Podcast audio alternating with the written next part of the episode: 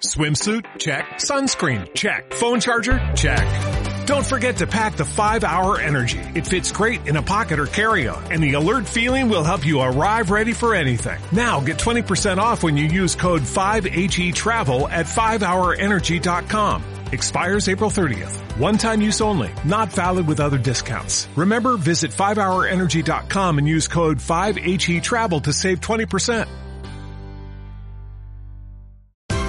Esto es una producción de Mindalia Televisión y Mindalia Radio, audiovisuales sin ánimo de lucro de mindalia.com, para aportar conocimiento y crear conciencia. Mindalia.com, la primera red social de ayuda altruista a través del pensamiento.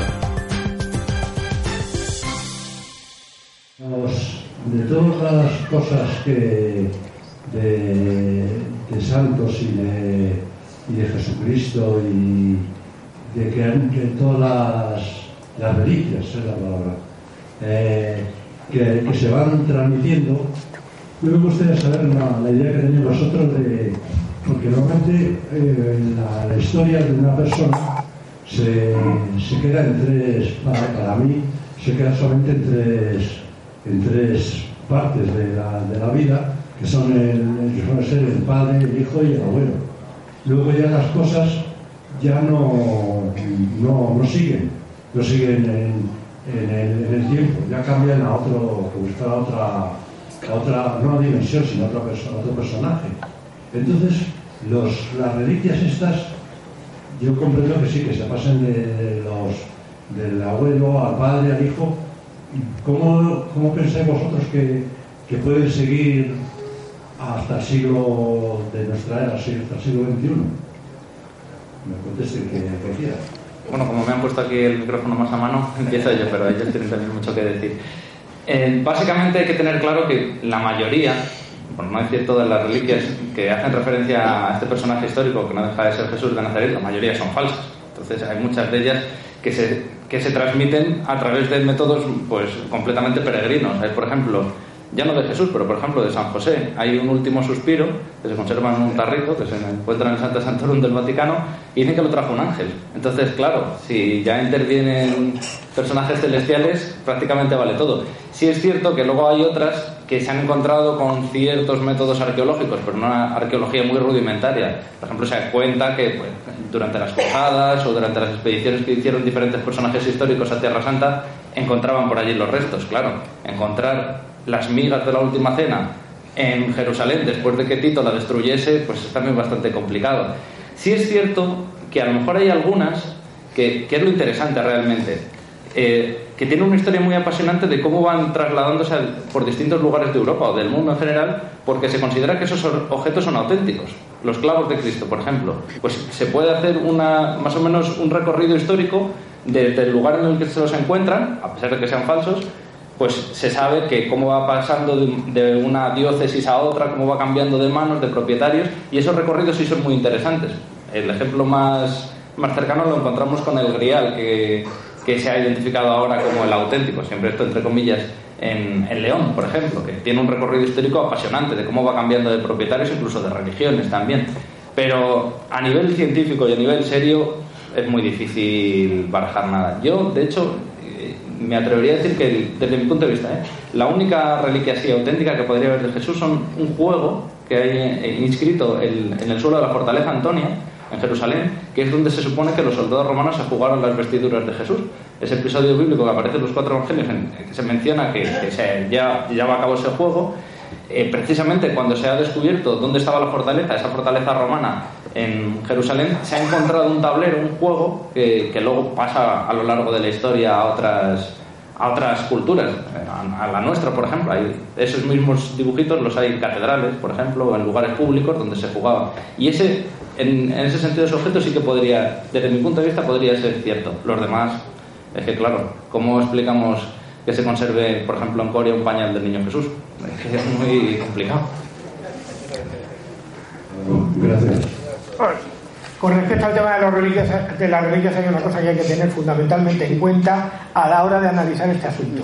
No podemos hablar de reliquias hasta la aparición de la mujer de Teodosio, madre de Constantino, que es Santa Elena, que es la que se va a Jerusalén y se guía a levantar allí todo el escombro para encontrar las primeras reliquias y cuando se empiezan a buscar los huesos de los santos antiguos y tal, o sea que te daros cuenta de que estamos hablando ya con la consolidación del cristianismo como oficial en el Imperio Romano estamos hablando del año 365, me parece, ¿no? Por lo tanto, o sea, rigor cero. ¿Más preguntas?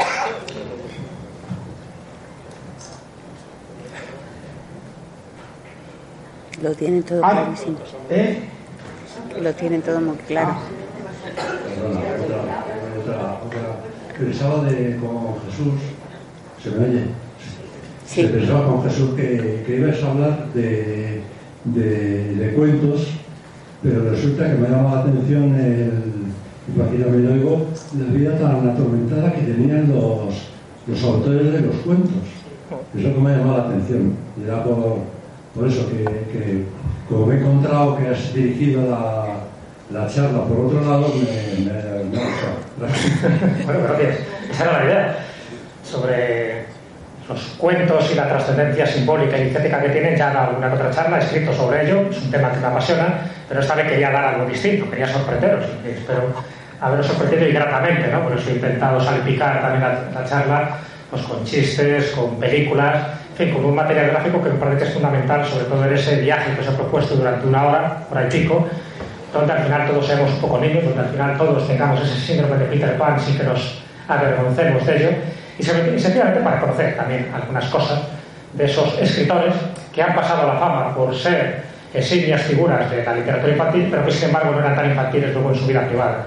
Esa era la idea, tampoco había que cargar las cintas la parte morbosa, yo creo que cada uno habrá sacado vuestras conclusiones, más de uno espero que haya servido pues para fijar al autor con la obra y también daros cuenta de cómo a veces son caminos paralelos y que se pueden unir en algún momento dado de la vida, es decir, que realmente el autor infantil sea un niño que no ha llegado a crecer, como le pasó un poco a pero también es verdad que yo creo que hay que conocer otros aspectos, estos enigmas literarios, que en el fondo forman parte de nuestra vida, de nuestra vida cotidiana, de nuestras lecturas favoritas, y que a veces desconocemos a veces lo que hay detrás ¿no? de estos escritores.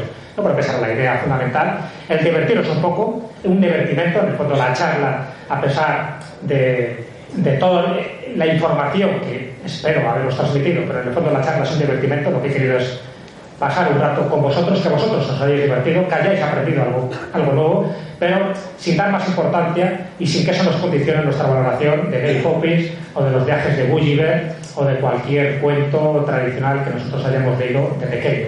Saber no, no ocupa lugar, esa es un poco la idea, pero sobre todo siempre eh, mirarlo sin, ningún tipo de, de perjuicio. Yo creo que esa es la finalidad.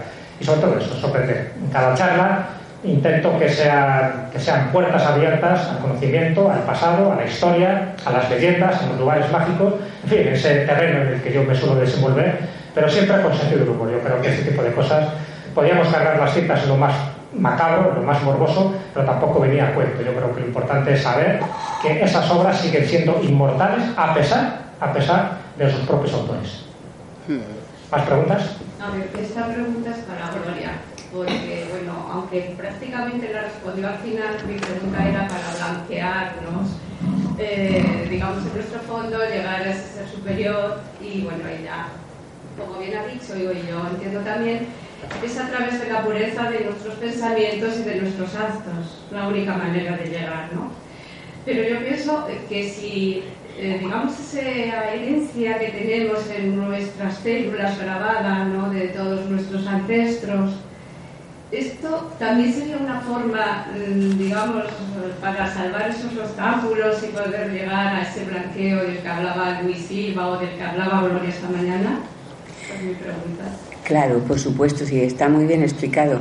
Eh, ese blanqueo o esa purificación de la que hacíamos alusión tanto Luis como yo, es el vivir el día a día, el vivir el día a día cotidiano y que, y que seas capaz de observar y darte cuenta de los aspectos pues, más densos o quizá más oscuros de la personalidad, que es un gran aliado porque nos ayuda a superarlos.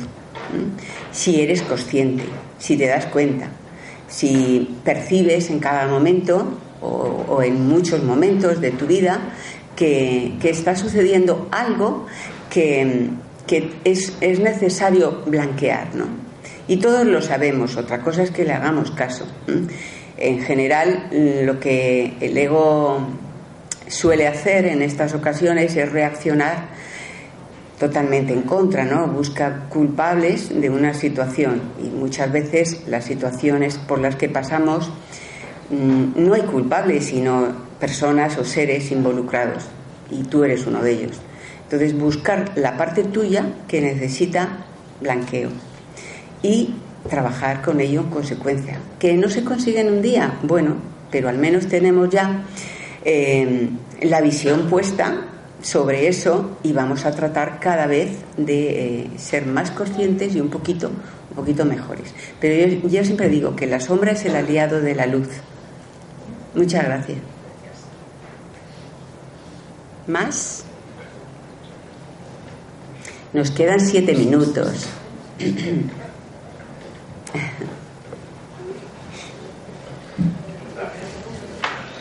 Mira, una cosa que quería preguntar y el para Callejo, Jesús, un 10 por lo bien que lo has hecho. Gracias. No, no, pero explico un poco, que expliquéis un poquito en las conferencias, que últimamente son un peñazo, y aquí han sido muy buenas. Digo un peñazo porque no ponen una mala diapositiva, son aburridos lo que están diciendo, y después que es un corta y pega del internet. O sea, que estamos viendo una conferencia que realmente te metes en internet y la tienes. No es el caso de un callejo que las, vamos, que las trabajas, que las preparas. Eso es una cosa entre vosotros, que sois las principales espadas, digamos, del, del tema de las conferencias. Y otra cosa, si lo conocéis, sobre todo para ti, si conocéis el tema del prepucio, del prepucio de Jesús. Ahora está muy en boga, dicen que lo quieren clonar y todo. Hay un museo en Galicia que tiene el prepucio Jesús y, que lo quieren clonar. Ya, esto es como los dinosaurios, ¿no? El Spielberg de, Jesús. Bueno, antes de pasarle el micrófono a Miguel, que es el que te va a ilustrar sobre el prepucio de nuestro Señor, te voy a decir que es normal que en un congreso como este te encuentres con una cierta amenidad. Pero ¿sabes por qué? Porque existe una clave, que es la clave del respeto. ¿Entiendes? De considerar de que el que está ahí no es ni más ni menos que el que está aquí. Simplemente uno tiene una función y otro tiene otra. Yo creo que ese es el misterio. Muy bien. Bueno, ante todo, muchas gracias por las buenas palabras que nos han dedicado a todos. Y en cuanto al tema del prepucio, el santo prepucio del niño Jesús, es un tema muy controvertido, porque claro, se adentra en una cuestión teológica. A nosotros a día de hoy, que vivimos en una cultura no tan preocupada por los temas teológicos, no nos afecta tanto, pero en épocas medievales o no tan antiguas era un tema importante. ¿Por qué? Por la siguiente cuestión. Eh, el prepucio o cualquier parte del cuerpo de Jesús, dado que ascendió a los cuerpos, al, cielo, cuerpo y alma, creó un debate teológico, porque si Jesús era un niño judío en su origen, que le circuncidaron, esa parte de su cuerpo, ¿qué pasó con ella? ¿Subió a los cielos? ¿No subió? Entonces creó mucha polémica hasta que hubo una, una monja en el siglo XVIII que tuvo una serie de apariciones y de, bueno, de trances místicos en los cuales ella decía que había visto eh, de una forma así muy palpable la ascensión a los cielos del Santo Prepucio. Bueno, esto, claro, desbancaría todas las reliquias, que no es una solamente, sino que hay unas cuantas que multiplican el, el número de prepucios del niño Jesús alrededor de todo el mundo. Bueno, al final, pues el debate eh, creó mucha polémica y, y, mucha controversia en realidad, porque además de que no tiene mucho sentido, porque ya digo, la mayoría de ellas son falsas, y aunque hubiese sido auténtica, pues tampoco se puede explicar fácilmente cómo alguien en el siglo I piensa que dentro de 2000 años eso va a tener la suficiente importancia como para guardarlo. Tampoco tiene muchos pies ni cabeza. Pero bueno, que lo llegasen a clonar, pues la verdad que no lo sé. A lo mejor lo clonen y sale otra persona que no es el niño Jesús. No, no lo sabe, la verdad. De hecho, bueno, hay un detalle curioso. Eh, circula, esto es un poco en plan legendario, eh, que la Iglesia prohibió con las, con las comuniones el hablar del Santo Prepucio. También se hablaba de que en Sevilla había una cofradía del Santo Prepucio. No, no, eso no es, no es cierto. Ese decreto y tal que, que firma la Santa Sede tampoco puedo asegurar lo que fuese auténtico, pero bueno, que el rumor existe sí que es verdad. La eh, cofradía oficial del, del, Santo Prepucio, tal como tal y como leyenda urbana, no existe. Pero sí que hay un grupo de cachondos de Zamora, que son la cofradía del Santo Prepucio, y que se dedican fundamentalmente a libar caldos de la región. Hola, buenos días. Mira, quería preguntar y saber la opinión de todos de qué pensáis que un elefante pueda pintar con su trompa como Marisa. A ver, como Matisse no va a pintar nunca un elefante, pero te puedo asegurar que lo que pinte un elefante con su trompa se va a exponer en arco el próximo año. Es una pregunta muy curiosa, pero sin embargo que está conectada con algo que se surgió anoche a propósito de unas conversaciones que teníamos sobre arco. Eh, y es la capacidad que tienen algunas personas de engañar eh, incluso a los más expertos. Ayer hablábamos, por ejemplo, de gente como, por ejemplo, el holandés, que, consiguió crear un cuadro que era un Van pero lo había pintado él. Y al final quedó como un Van porque los señores técnicos, o sea, los señores expertos en arte, no tuvieron las narices de reconocer que se habían equivocado. Y al final un cuadro pintado por el holandés ha quedado como un Van Gogh. Hombre, ahora se sabe. Pero ¿Eso qué ha llevado a que tuviera menor cotización? No, es más cotización todavía, ¿por qué? Porque hay una característica del hombre que le distingue de los animales, pero que le distingue claramente y no solo en la inteligencia, y es que el hombre es imbécil, o sea, según en qué cosas, ¿no? O sea, es capaz de apostar por cosas que no tienen ningún sentido, como por ejemplo el dibujar, yo que sé, por ciertas cosas que se ven en algo. O sea, yo, de verdad, si me llevo a mi casa un perchero con siete gatos cercados colgados y pago 150 mil dólares por eso, francamente autorizo a cualquiera que me tire piedra. Comentaba lo de arco porque no se sabe la noticia, ¿no? Sí. Sabes que hay un vaso de agua, sin de agua. El vaso medio lleno. En una repisa y lo venden por 20.000 dólares o euros, da igual. Siempre y habrá algún estúpido que lo compre. Eso, eso no sabe. Eso es estupidez. ¿Quieres opinar? sí, sí, al artista. Vamos al artista. Esta semana, bueno, perdón, esta semana, hace unos 15 días aproximadamente, salió al, a la palestra una noticia de, de unos hermanos eh, de Gerona que se hicieron muy famosos por una polémica de, con un cuadro falso de Goya. Al parecer, es, lo cuento muy resumidamente, ¿no? Ellos tenían un cuadro falso de Goya que intentaron vender y se lo intentaron vender a un jeque árabe, con tan mala fortuna de que el jeque árabe les pagó con dinero falso. con lo cual el negocio fue redondo, en el fondo. Hablando de reliquias, os voy a anunciar las próximas reliquias que seguramente que empezarán a circular por el mundo a raíz de los últimos acontecimientos, lamentables por cierto, que están sucediendo, que serán los cascotes de las piezas que los del ejército del ámbito islámico se han cargado en el Roz y en otros sitios. ¿Eh? Ya veréis cómo empezarán a aparecer piedras que pertenecían a los toros alados de Nínive y cosas así, ya lo veréis, Pablo, no te quedes la verdad. Sí, sí. Bueno, yo en cuanto a lo de los elefantes, pues también pienso un poco como mis compañeros, pero yo también opino que el elefante es muy inteligente, entonces su, su cuidador ya se enseñará, ya le enseñará cómo tiene que hacer los trazos para que se parezca un poco a lo que quiere conseguir. No obstante, bueno, pues eso, lo que decían ellos, también hay ahí mucho sentido comercial, de, de atraer un poco al turista, pero con toda esta historia yo me quedo con el elefante.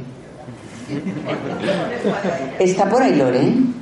Eh, ven, aquí, ven para acá, chico. Venga. Vamos a hacerle un sitio. Sí, claro. Hombre,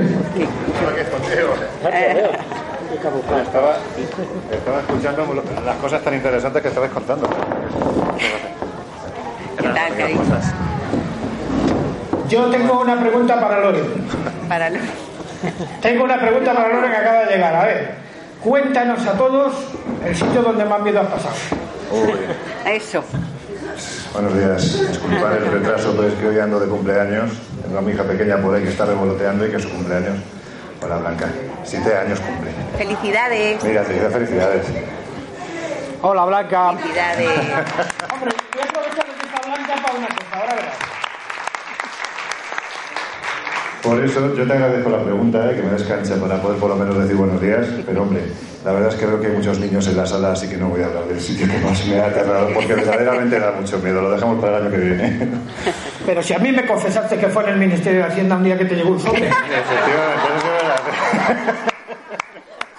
Qué grande es. Bueno, pues nada, aquí estamos. Cuéntanos algo.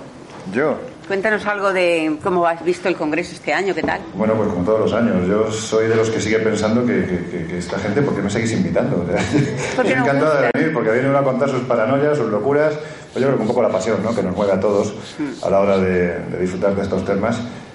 Y siempre lo hemos dicho, ¿no? Yo creo que esto es un foro único que se realiza en Madrid, donde generalmente cuando se hacen este tipo de eventos, yo no sé si porque están más desnaturalizados o porque en un momento determinado pues falta esa parte personal que yo creo que, hace que, todos vengamos aquí encantados ¿no? por, el roce, por la, sensación de, humanidad en el buen sentido que hay y que disfrutamos. ¿no? Por eso yo creo que esto, después de 14 años ya, ¿no? Yo empecé viniendo aquí, tenía 28 años. Eras un Y todavía no sé por qué me llamaste. Lo sigo pensando año tras año, sobre todo cuando tengo esa llamada tres meses, cuatro meses antes de que se produzca el, Congreso, siempre Gloria llama, ya va haciendo la rueda con los diferentes ponentes. Bueno, ¿y este año de qué vais a hablar? ¿no? Y, cuando vuelvo, vuelvo a pensar, oh, ¿pero por qué me sigue llamando? Pero yo te lo agradezco, la verdad, el Congreso, como siempre, fantástico. El público, vosotros, quiero decir, de lo mejor de lo mejor. Hacéis que que uno se sienta como si estuviera en familia, en su casa. Hay rostros que ya con el paso de los años se van repitiendo y, se va pareciendo, pues eso, ¿no? A lo más parecido que puede ser un amigo. Por lo tanto, yo creo que el aplauso se lo merece Gloria, el equipo que trabaja con Gloria, pero sobre todo vosotros que estáis aquí. gracias.